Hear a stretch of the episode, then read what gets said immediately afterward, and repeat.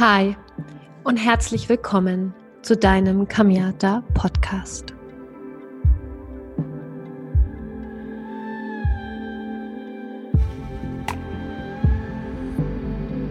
Heute heißt es wieder eine neue Folge von deinem Soul, Spirit und Business Podcast. Und wenn du heute das allererste Mal hier bei mir reinschaltest, dann möchte ich dich kurz daran erinnern oder dir kurz sagen, was dich erwarten wird.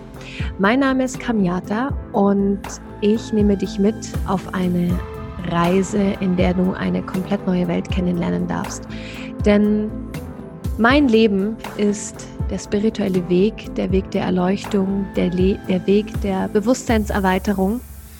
Und ich habe es mir zur Aufgabe gemacht, dass ich ähm, jedem, der bereit ist, beibringe, wie du es schaffst, dein Bewusstsein von einem linearen Bewusstsein auf ein Quantenbewusstsein zu heben.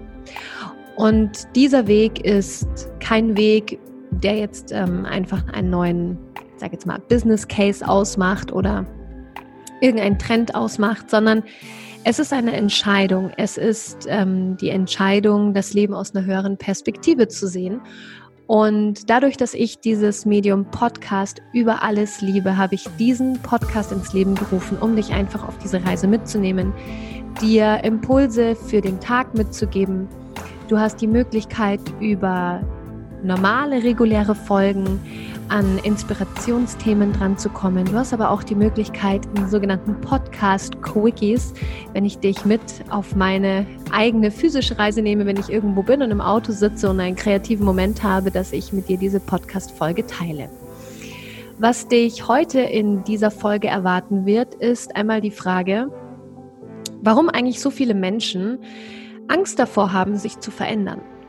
Und vielleicht gehörst du auch dazu, dass du dir die Frage stellst, ja, naja, warum soll ich mich eigentlich verändern? Was ist der Grund dafür? Warum reden so viele Menschen über Meditation? Weshalb soll das jetzt alles so gut sein? Und ähm, ich möchte dir heute einfach ein paar Impulse mitgeben, dass du diese Frage vielleicht für dich beantwortest und dadurch weniger Widerstand hast, um nach den Sternen zu greifen. Und ich habe diesen Podcast Dein Soul, Spirit und Business Podcast genannt, weil ich das in drei Teile aufteile. Ich spreche mit dir ganz, ganz viel über Seelenthemen. Also wirklich diese ganz tiefe Seelenebene, ähm, in der ich Fragen wie den Sinn des Lebens mit dir durchgehe. Ähm, ich spreche mit dir über Chakras, über Energiezentren, über Energie an sich, über Telepathie, dann habe ich den Bereich Spirit und für mich heißt Spirit wirklich den eigenen Spirit zum Leben zu erwecken. Das heißt, wie schaffst du es wirklich, dein Bewusstsein auf eine andere Ebene zu heben? Und der letzte Bereich ist Business. Warum Business? Naja, am Ende des Tages leben wir ja nach wie vor immer noch in dieser Realität der dreidimensionalen Welt und da ist etwas zu erschaffen, naja, trotzdem einfach ein wichtiger Punkt. Und eine Umfrage hat ergeben, dass 70 Prozent aller Mitarbeiter in Unternehmen gar keine Lust auf das haben, was sie machen und eigentlich gerne ihren Job kündigen würden und auf gar keinen Fall das machen würden, wenn sie kein Geld dafür bekommen. Und ähm, dadurch, dass ich selber drei Startup-Unternehmen aufgebaut habe und weiß, wie das Leben in einem Unternehmen ist, möchte ich dir in den äh, Spiritual Business Folgen einfach Impulse mitgeben, wie du dein Bewusstsein für dein Business, das, was du tust oder das, was du erschaffen möchtest, aus einer höheren Ebene und Perspektive tun kannst. Und ähm, diese Folge, die ich heute mit dir teile, ist eine Folge, die eher in den Spirit-Bereich geht. Und ähm, wie immer freue ich mich von Herzen, wenn du diese Folge toll findest dass du mir bei iTunes eine Bewertung da lässt. Ich werde in den nächsten Wochen nochmal eine Verlosung machen, also ein kleines Gewinnspiel machen. Das heißt, jeder, der auch jetzt schon kommentiert, wird damit reinfallen. Ähm, oder wenn du auf Instagram bist, dass du einfach einen Screenshot machst und die Podcast-Folge in deiner Story teilst und mich darauf verlinkst. Und dann sehe ich, ähm, welche Podcast-Folge du dir angehört hast und wenn du ein Feedback hast oder irgendetwas mit mir teilen möchtest, dann schick mir immer gerne eine E-Mail an hi@kamiata.de. Und dann würde ich sagen, genug gequatscht. Let's go.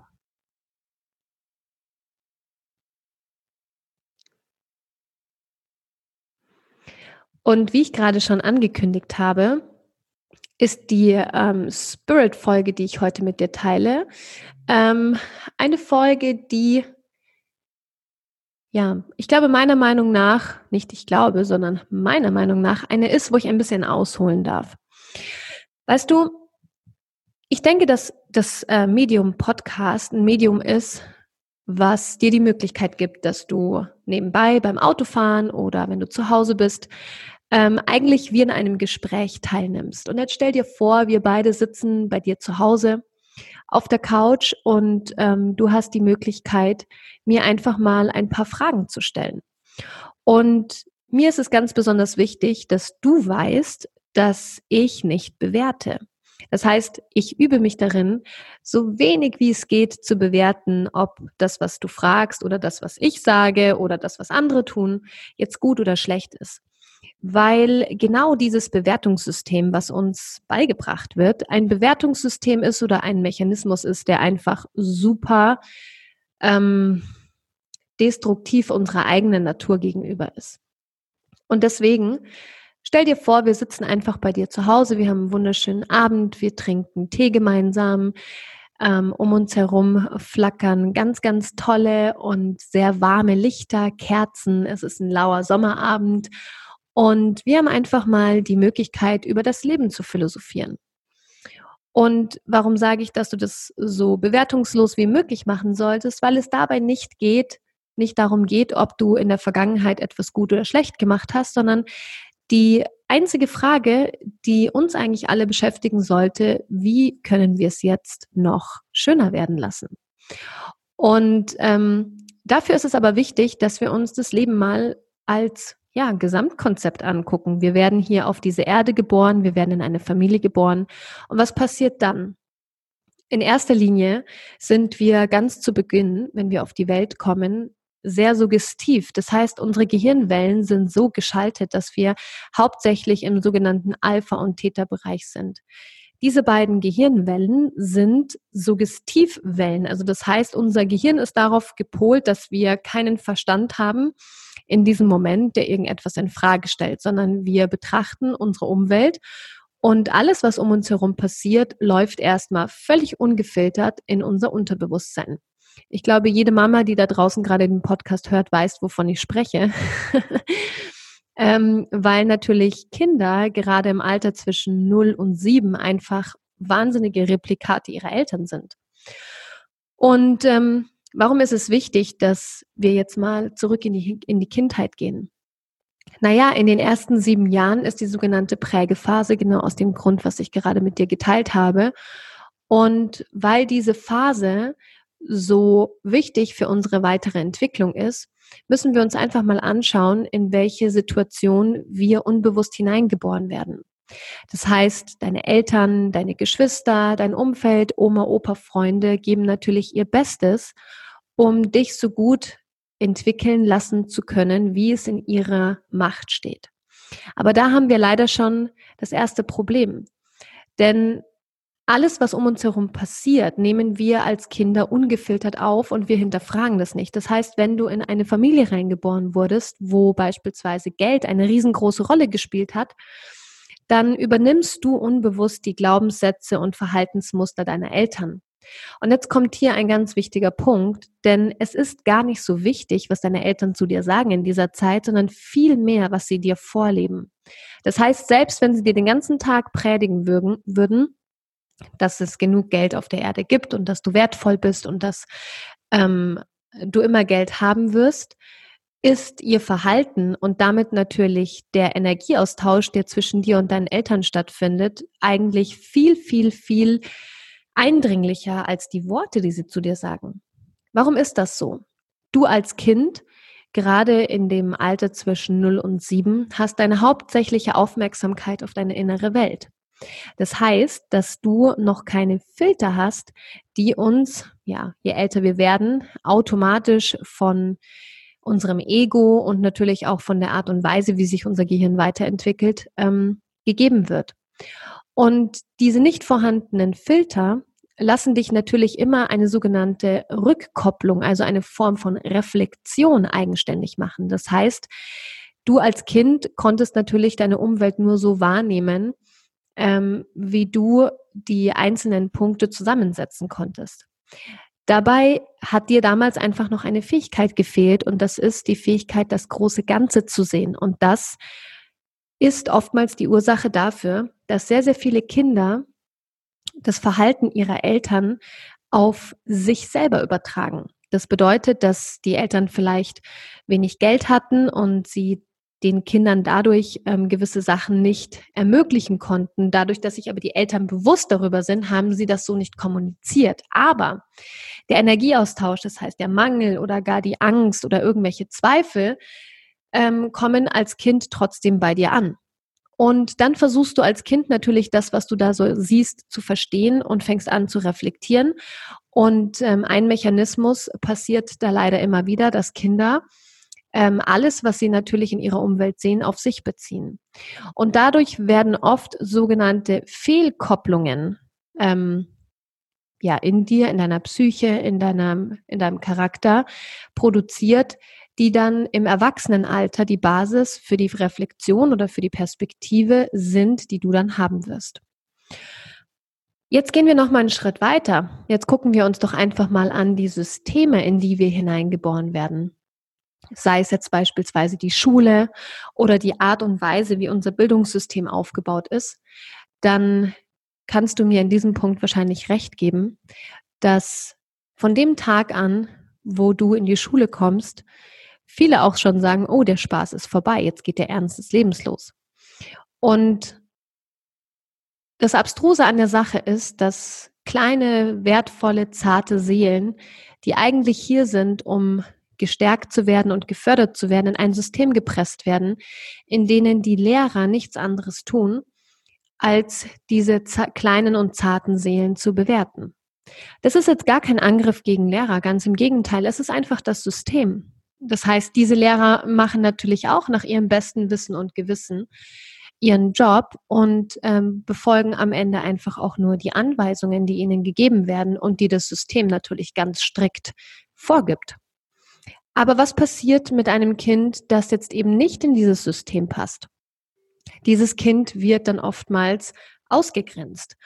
Und dadurch, dass Kinder sogenannte Spiegelneuronen haben, und die haben wir Erwachsene übrigens auch, ähm, aber als Kinder sind die natürlich noch viel, viel stärker ausgeprägt, machen die Kinder das, was die Lehrer ihnen vorleben. Und wenn die Kinder natürlich sehen, dass Lehrer andere ausgrenzen, weil sie eben nicht der Norm entsprechen, dann gibt es da eine Form von Eigendynamik, die es dann genau diesen Kindern, die nicht in die Norm passen, extrem schwer macht, sich eigentlich ihrer Natur gerecht weiterzuentwickeln. Und oftmals sind diese Kinder Kinder, die spüren, dass etwas nicht stimmt. Und deren eigener, eigene innere Stimme und auch eigener Drang so groß ist, dass sie anfangen zu rebellieren. Und auch das ist ein völlig natürlicher Mechanismus. Aber unser System ist nicht dafür ausgelegt, dass genau diese zarten Seelen, die beginnen, das Ganze zu hinterfragen, gefördert werden, sondern was wird mit ihnen gemacht?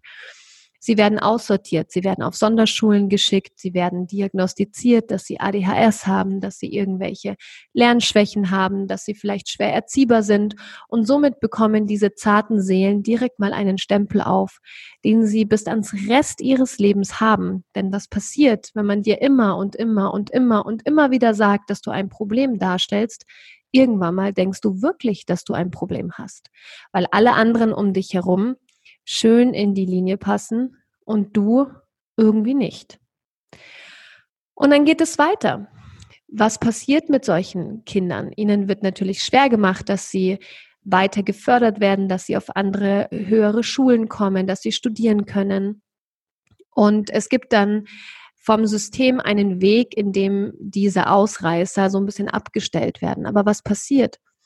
Diese kleinen zarten Seelen und diese innere Stimme, die so laut schreit und sagt, hey, hier stimmt irgendwas nicht, ich möchte da nicht reingepresst werden, es fühlt sich falsch für mich an, dieses Kind kann es aber nicht richtig artikulieren, die werden gelabelt und dadurch, dass sie auf die Ersatzbank oder aufs Abstellgleis gestellt werden, verkümmern diese Seelen. Und daraus entsteht oftmals sehr viel Wut und sehr viel Hass und sehr viel Angst. Denn Wut entsteht, wenn Traurigkeit unterdrückt wird. Und so gibt es Gruppierungen, es gibt Trennungen und diejenigen, die am besten ins System passen, das sind diejenigen, die keine Probleme haben, in Anführungsstrichen. Und jetzt gehen wir einfach mal weiter, gucken wir uns doch mal unser wirtschaftliches System an. Dieses System ist nicht dafür gemacht, dass Menschen reich werden.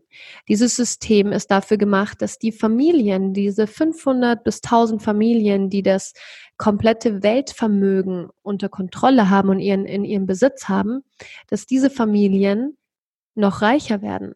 Denn diese Familien sind diejenigen, die die Regeln machen. Diese Familien sind diejenigen, die sagen, wie Regierungen zu funktionieren haben. Denn Leider Gottes ist das machtvollste Tool, was wir auf dieser Erde in dreidimensionaler, in, drei, in dem dreidimensionalen Bewusstsein haben, Geld. Und auch das ist keine Kritik, ganz im Gegenteil. Es ist, wie es ist. Wir wurden in diese Systeme hineingeboren, die genau diese Gesetzmäßigkeiten vorgaukeln. Und wer hat diese Systeme gemacht? Naja, sie sind alle von Menschenhand erschaffen worden. Und natürlich ist es dann so, dass der Großteil der Menschen da draußen steht und denkt, dass sie hart arbeiten müssen, dass sie denken, dass sie nie genug Geld haben werden, weil immer dann, wenn Geld da ist, wird ihnen Geld abgezwackt. Und zum Dank dafür, dass du dich in dieser Welt kreativ verausgabst, kommen Institutionen und fordern einen Großteil deines Geldes ein. Und was machen sie mit dem Geld? Naja, sie, subventionieren wiederum die Systeme, die alles dafür tun, dass du gerade mal so viel Geld zur Verfügung hast, dass du keinen Aufstand machst oder nicht zu viel Macht bekommst, um irgendetwas zu verändern. Und auch das ist überhaupt gar keine Kritik. Ganz im Gegenteil, ich denke, dass es wichtig ist, dass du einfach einen hinterfragenden Blick auf die Systeme bekommst, in denen wir leben. Das medizinische System ist nicht dafür ausgelegt, um präventiv zu arbeiten. Es ist dafür ausgelegt, dass die kranken Menschen, die durch ihren Lebensstil krank geworden sind, ähm, nicht gesund werden, sondern dass die Symptome, also die Probleme, die sie haben, einfach unterdrückt werden. Das ist genau das Gleiche, wie wenn du ein Wasserrohr hättest und du hättest die Möglichkeit, eigentlich nur den Hahn zuzudrehen, aber weil es ja nicht darum geht, dass du das Wasser stoppst, klebst du einfach Tesafilm über die Öffnung des Wasserhahns. Und was dann passiert, glaube ich, weiß jeder. Und unsere Pharmazie ist nicht dafür ausgelegt, dass Menschen gesund werden. Die Humanmedizin ist definitiv ein ganz, ganz wichtiger Punkt, wenn akute Probleme auftauchen, wenn man sich einen Arm gebrochen hat oder in einen Unfall geraten ist, um akute physische Probleme zu regeln. Aber die Frage ist doch, wie viel Prozent der Menschen sind tatsächlich akut krank? Der Großteil der Menschen ist chronisch krank. Und jetzt gehe ich noch einen Schritt weiter. Unsere Nahrungsmittelindustrie ist nicht dafür ausgelegt, dass wir gesund, also eigentlich unserer Natur entsprechend essen. Überall ist Zucker, teilweise sogar in Lebensmitteln, in denen wir noch nicht mal erahnen, dass da Zucker drin ist. Es gibt ähm, ja, diverseste Mittel, Konservierungsstoffe, ähm, Mittel, die da drin sind, um uns von diesem Produkt abhängig zu machen, die unsere Geschmacksrezeptoren und Geschmacksnerven antriggern. Und alles wird im Großen und Ganzen auch noch so repräsentiert, dass die Nahrungsmittel, die jetzt nicht unserer Natur entsprechen, sehr, sehr günstig sind und die eigentlich gesunden Nahrungsmittel wahnsinnig teuer sind. Und da möchte ich einfach nochmal diesen ähm, Gedanken von vorher aufgreifen, dass die Systeme dafür ausgelegt sind, dass wir eben nicht reich werden, sondern gerade mal so viel Geld zur Verfügung haben, dass wir keine Probleme veranstalten. Das heißt, der Großteil der Menschen ähm, lebt in dem limitierten Mindset, dass sie nie genug Geld haben werden, weil das System es ihnen vorgaukelt. Das bedeutet natürlich auch, dass im Anschluss dessen, dass sich gesund ernähren etwas ist, was überhaupt gar nicht in ihr Glaubenssystem passt. Warum? Wenn die Spanne zwischen ähm, gesunden Nahrungsmitteln und schlechten Nahrungsmitteln, ungesunden Nahrungsmitteln so wahnsinnig groß ist und sie aus ihrer Überzeugung heraus einer Gruppe angehören, die das System erschaffen hat und Durchschnittsverdiener bedeutet oder sogar Kleinverdiener bedeutet, dann würde so ein Mensch niemals in einen Bioladen gehen und 3,50 Euro für eine Avocado, aus, Avocado ausgeben, wenn es doch für 3,50 Euro ähm, ein Kilo Hühnchenfleisch kaufen könnte. Und auch das ist keine Kritik. Ich möchte dir einfach nur einen etwas erweiterten Blick auf das System geben, in dem wir leben. Und zu guter Letzt möchte ich dich ein bisschen dafür sensibilisieren, was wir auch in den sozialen Netzwerken oder in unseren Medien als Ideal sehen. Welche Menschen sind die ganze Zeit im Fernsehen? Es sind die glamourösen Sänger, Schauspieler, die irgendwo in Amerika leben und die unsere Idole und Ideale sein sollen, diejenigen, die es geschafft haben, diejenigen, die im Überfluss leben, diejenigen, die operiert sind von oben bis unten, die ein Schönheitsideal präsentieren, was ein normalsterblicher Mensch so gar nicht erreichen kann, weil er überhaupt gar nicht die Möglichkeit hat, so viele Hunderttausende von Dollar in sein Aussehen zu investieren. Und ähm, was zeigt uns das Fernsehprogramm?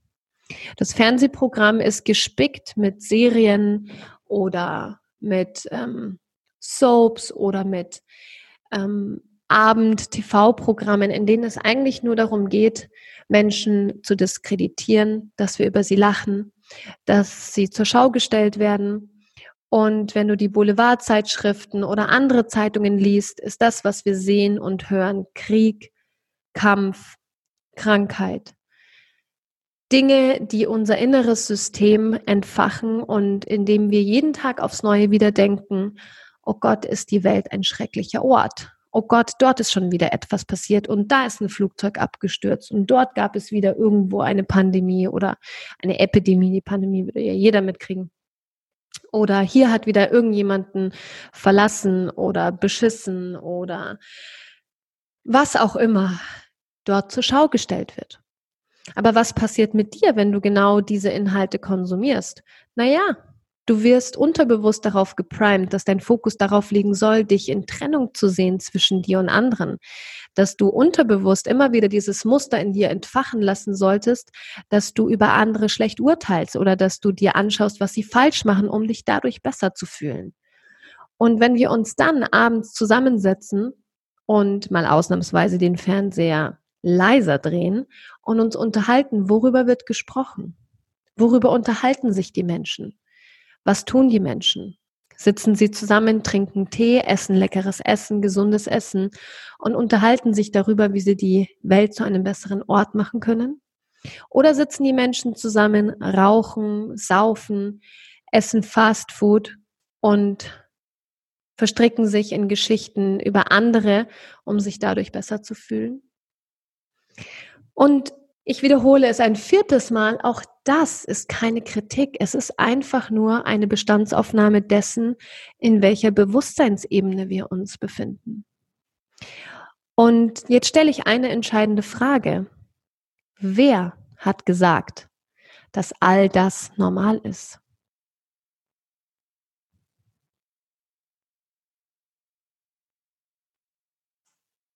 Wer hat gesagt, dass das das Bewusstsein ist, was wir alle leben sollen. Wer hat gesagt, dass Krieg, Terror, Hass normal ist?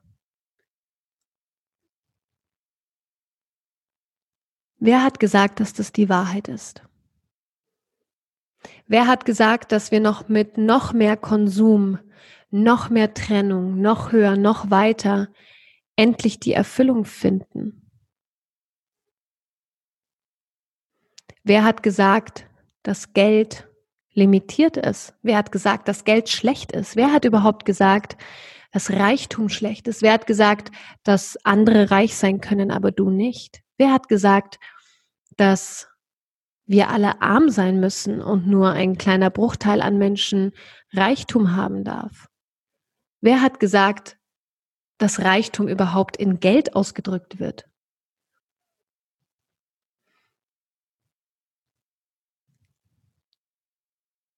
für den Frieden zu kämpfen ist, wie für die Stille zu schreien.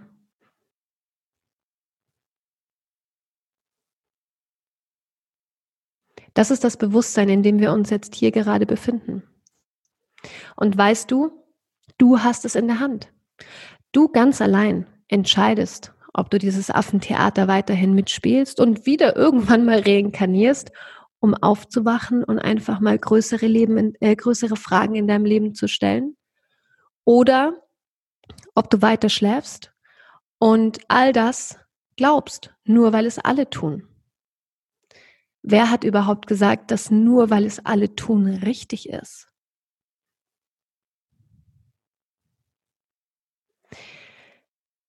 In der Corona-Zeit sind der Großteil der Psychiatrien voll gewesen, weil sehr, sehr viele Menschen in der Zeit der Pandemie und der Lockdowns eingesperrt waren und entweder Unternehmen hatten, die durch den Einbruch der äh, Lockdowns dadurch in Mitleidenschaft gezogen worden sind, dadurch finanzielle Einbußen hatten und die Geschäftsführer und Inhaber oder Anteilseigner oder wer auch immer an welcher Stelle stand, diesem Druck einfach nicht mehr standhalten konnten und dadurch zusammengebrochen sind und an den Rande ihres tragbaren Widerstands gekommen sind. Aber was viel wichtiger ist, ist doch zu verstehen, dass das doch nicht von irgendwoher kommen kann. Es kann doch nicht sein, dass eine Situation jemanden so aus dem Ruder wirft. Und was noch definitiv klar ist, dass wir Menschen in einem Dauerstresszustand leben und diesen Dauerstresszustand als normal ansehen. Und natürlich ist es dann klar, dass der letzte Tropfen dann das Fass zum Überlaufen bringt. Es gab so viele Suizidversuche wie schon lange nicht mehr. Geschäftsführer, die einen Burnout bekommen haben, Menschen, die depressiv geworden sind oder in denen Depressionen ausgebrochen sind, weil sie auf einmal nicht nur innerlich eingesperrt sind, sondern auch noch äußerlich eingesperrt waren. Und ich habe das Ganze von außen betrachtet und ich kann dir sagen, ich hatte auch einen Lagerkoller. Definitiv. Ich habe ein wunderschönes Zuhause, in dem ich es mir wirklich schön gemacht habe. Aber auch ich habe mir irgendwann mal gedacht, hm, so ein bisschen rausgehen und mal wieder unter Menschen kommen, das würde mir schon auch gefallen.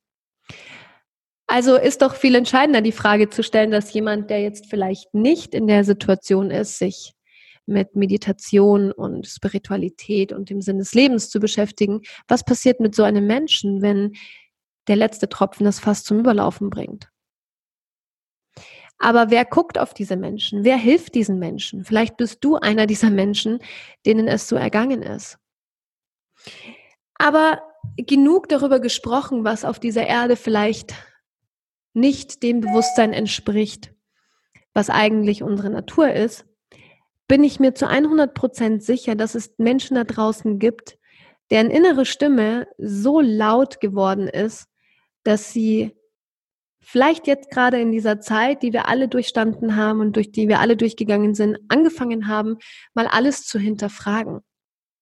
Und ähm, viele dieser Menschen kommen zu mir und sagen, Kamiata, wenn ich dich sehe, ich kann dir nicht sagen, warum, aber irgendwie habe ich das Gefühl, du kannst mir helfen. Und ich sage dann immer, ich weiß nicht, ob ich dir helfen kann, aber eine Sache kann ich garantiert. Ich kann dir eine andere Perspektive auf dieses Leben eröffnen. Und ähm, alles beginnt damit, dass du bereit bist, genau diese Fragen in deinem Leben zu stellen, die ich jetzt heute mit dir geteilt habe. Denn eines ist ganz klar, ob du daran glaubst oder nicht, beides ist wahr. Weil das ist das größte, große Mysterium unserer Essenz hier. Wir erschaffen diese Welt mit unseren Gedanken. Und ob du jetzt daran glaubst, dass die Welt schlecht ist oder ob du daran glaubst, dass du ein großartiges, wundervolles Leben auf dieser einzigartigen Welt führen könntest, beides ist wahr. Du wirst für beides Beweise in diesem Leben finden. Und die Frage ist einfach, was bist du bereit für deine Freiheit zu bezahlen? Und ich meine nicht deine äußerliche Freiheit. Denn wir erschaffen uns Gefängnisse in uns. Nicht um uns herum. Dieses Gefängnis ist in uns. Aber um dieses Gefängnis zu lösen, musst du bereit sein, den Blick nach draußen zu wagen. Und der Blick nach draußen geht sicherlich nicht durch dieses kleine, gittrige Fenster, durch das du dein eigenes Gefängnis jeden Tag siehst. Für den Blick nach draußen musst du dich einmal umdrehen und bereit sein, dass sich hinter dir ein riesengroßes offenes Fenster verbirgt, durch das du einfach nur durchgehen darfst.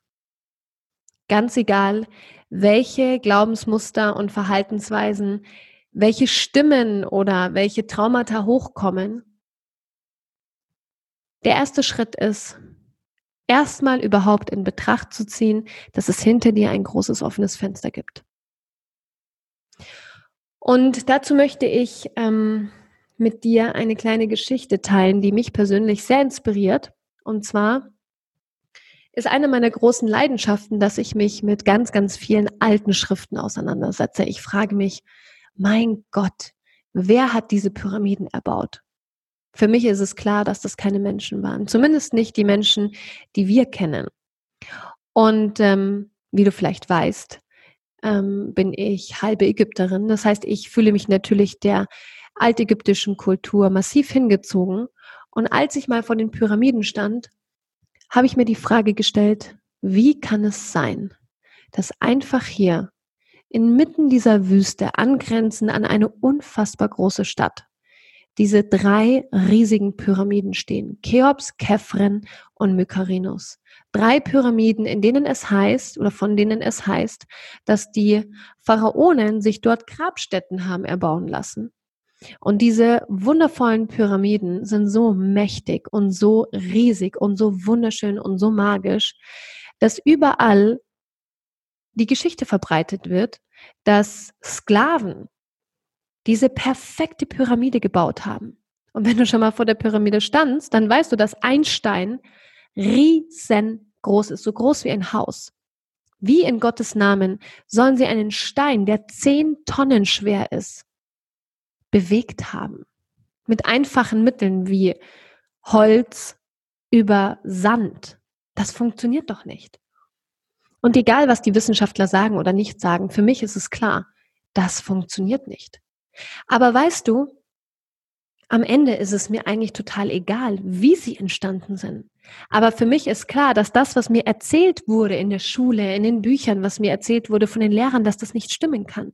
Und allein die Gewissheit, dass es in mir eine Stimme gibt, die sagt, egal was ich da gelernt habe, worüber ich Schulaufgaben und Exen geschrieben habe und Klausuren geschrieben habe, dass das nicht stimmen kann. Und jetzt ist die Frage, wenn du mal ganz, ganz tief in dich hineinfühlst, wo stellst du dir eigentlich insgeheim die Frage, dass etwas nicht stimmen kann? Und wenn du mutig bist, und ich weiß, dass du mutig bist, dann beginne das zu hinterfragen. Beginne das Leben zu hinterfragen. Nicht runterzumachen, nicht alles aus der schwarzen Brille zu sehen. Nein, beginne es einfach ganz neutral zu hinterfragen. Einfach zu hinterfragen, soll das schon alles gewesen sein? Und ich kann dir sagen, genau mit dieser Frage beginnt eine unglaubliche Heldenreise. Woher weiß ich das? Weil ich es sehen kann, jeden Tag in meiner Arbeit mit den Menschen, die sich dafür bereit erklären, drei Monate einen Weg mit mir zu gehen. Die Menschen, die auf meine Seminare kommen, die Menschen, die meine Teachings machen. Meine eigene Reise, die Reise meiner Lehrer.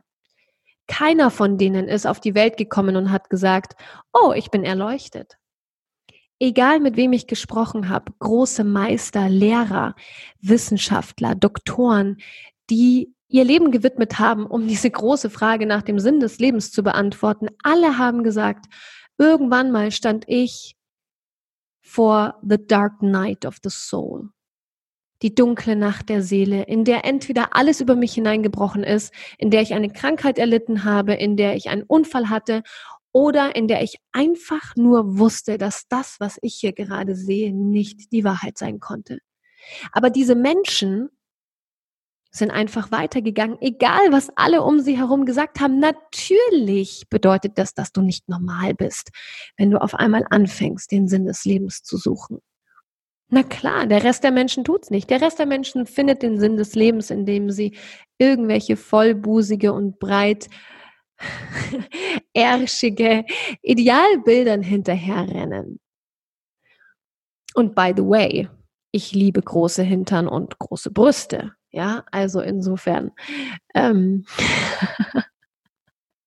muss ich gerade selber über mich lachen, weil ich gerade ein witziges Bild vor Augen habe. Ähm, und diese Menschen inspirieren mich. Und ich liebe es, mit diesen Menschen an einem Tisch zu sitzen und noch tiefer in dieses Wurmloch hinabzusteigen und diese unglaublichen Geschichten von Synchronizitäten oder übernatürlichen Fähigkeiten zu hören. Und ähm, bevor wir aber dazu kommen, sagt jeder von ihnen, als ich begonnen habe, das Leben aus einer höheren Perspektive wahrnehmen zu wollen, musste ich wirklich bereit sein, alles hinter mir zu lassen, von dem ich dachte, dass ich weiß, dass es wahr ist. Und es war unangenehm. Und ich kann dir sagen, es war auch bei mir unangenehm. Es, ich hatte schon etliche Dark Night of the Souls. Ich hatte schon etliche Nächte, in denen ich zu Hause saß, geweint habe und mir gedacht habe, mein Gott, was für ein Schwachsinn. Aber dann gab es immer wieder diese Stimme in mir, die gesagt hat, nein, Kamiata, es ist kein Schwachsinn. Es ist deine Möglichkeit zu wachsen. Du kannst es nur aktuell noch nicht sehen, weil du zu viel Widerstand hast und weil du noch gar nicht weißt, was du eigentlich sonst sehen sollst. Also habe ich eines gemacht, ich habe es losgelassen und ich übe mich jeden Tag im Loslassen und Hingeben und Loslassen und Hingeben, egal was ich tue. Und ich kann dir sagen, das Leben ist so lebenswert. Ich kann dir sagen, das Leben ist so wunderschön. Es ist so magisch. Es ist so schillernd. Es ist glitzernd. Es ist liebevoll. Es ist, ich liebe dieses Leben. Ich bin verliebt in dieses Leben, welches ich jetzt sehen kann, aber vorher nicht sehen konnte. Und ich liebe es, mit Menschen zu sprechen, die kritisch sind und die das Leben hinterfragen und die sagen, hey, Is there even more? Wie kann es jetzt noch schöner werden? Und ja, dann begegne ich wieder welchen, die sagen, alles ist schlecht, alles ist scheiße, alles ist doof, alles ist aussichtslos, die sich ähm, Geschichten bauen, weshalb sie nicht erfüllt sein sollen, dürfen, müssen, die sich identifizieren, die beneiden, die Angst haben. Und ich spüre und fühle sie.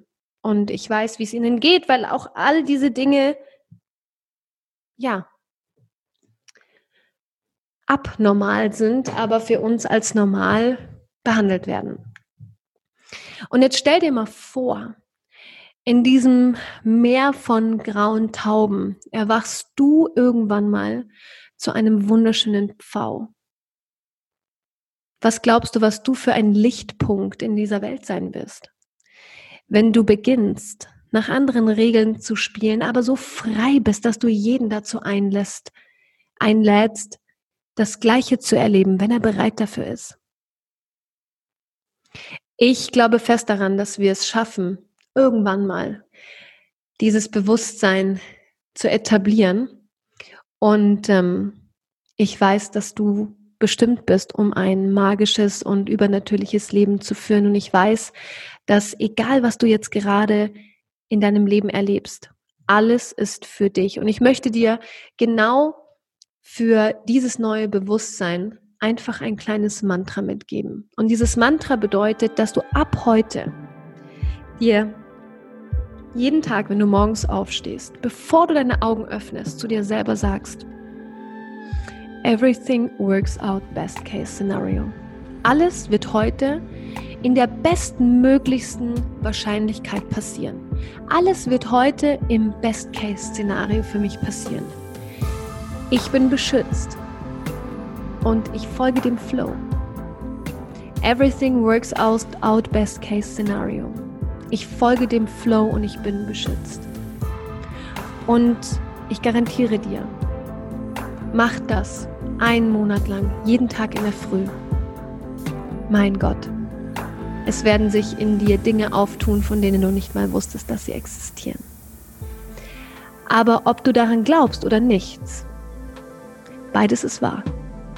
Es ist nur die Frage, wofür du dich entscheidest.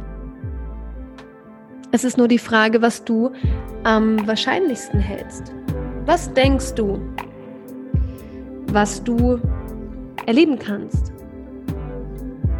Was denkst du, was für dich die wahrscheinlichste Möglichkeit ist?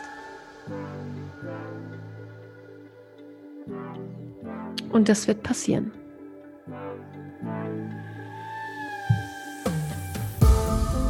Die Geschichte von den zwei Wölfen.